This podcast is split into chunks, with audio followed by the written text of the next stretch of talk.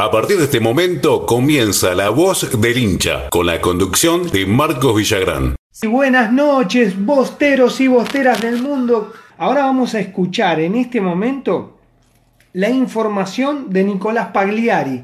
¿Sí? Nico Pagliari nos dejó el informe, periodista deportivo. Buenas noches a los televidentes y oyentes de La Voz del Hincha que nos siguen por las distintas redes sociales y también por Cadena Geneise les alcanzaremos algunas noticias de Boca.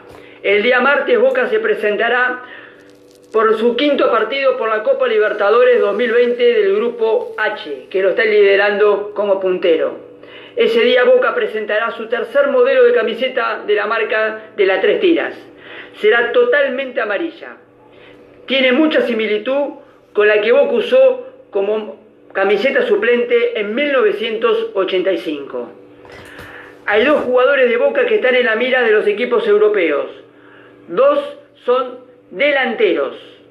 Uno es Mateo Retegui. Está siendo visto de muy cerca por el Pescara de Italia y por la gente de Portugal, el Benfica y el Porto. El otro es Walter Bow. También están interesados un equipo griego, el Ofi Creta. Ese mismo equipo se llevó a Nazareno Solís, también jugador de Boca Juniors. Recordaremos las máximas goleadas en la serie ida y vuelta de la final de la Copa Libertadores. La mayor cantidad la tiene Boca Juniors.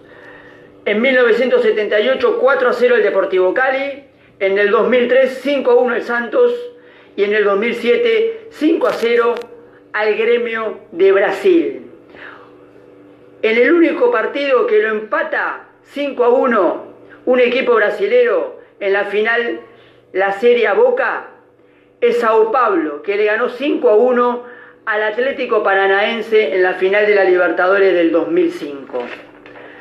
Vamos a hablar de un día como hoy, Victorio Nicolás Coco. Fue su último partido en Boca, fue el 27 de septiembre del 78, frente al Boy 0 a 0. Ese día Victorio nació un 23 de marzo de 1946. Jugó en Boca 12 partidos y convirtió dos goles. Los goles frente a Estudiantes de Buenos Aires, en el Metropolitano del 78. Estuvo del 23 de marzo del 78 al 27 de septiembre del 78, donde ese día Boca ganó 4 a 0 en su retiro. Un jugador que jugaba como volante, jugador fino, exquisito, de andar pausado, estupendo cabeceador. Después de cerrar su carrera en Boca, se retiró en Colombia en el Cúcuta, equipo donde jugó el Tino Asprila en la década del 90 y en la selección de Colombia. Otro jugador que cerró su temporada en Boca, ya en el ocaso de su carrera, fue Héctor Horacio Escota. Se habla de que fue uno de los jugadores con mayor fuerza que le pegaba la pelota. Nació un 27 de septiembre de 1950, puntero derecho. También pasó por el lado de San Lorenzo. Fue un jugador no solamente que le pegaba muy fuerte a la pelota, sino también tenía corpulento y de gran talla. Jugó 15 partidos en Boca, Libertadores del 82 y Metropolitano del 82. Marcó dos goles, uno frente a Rosario Central y uno estudiante de La Plata.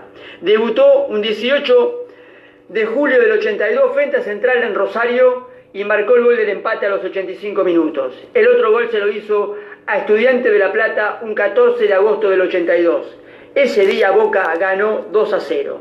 Se retiró un 30 de diciembre del 82 frente a Racing, donde Boca ganó de visitante 3 a 1.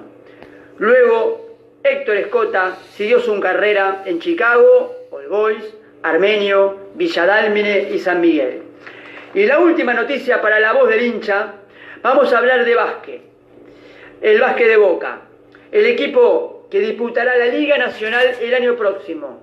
La semana entrante ya empezarán los entrenamientos. El equipo está conformado.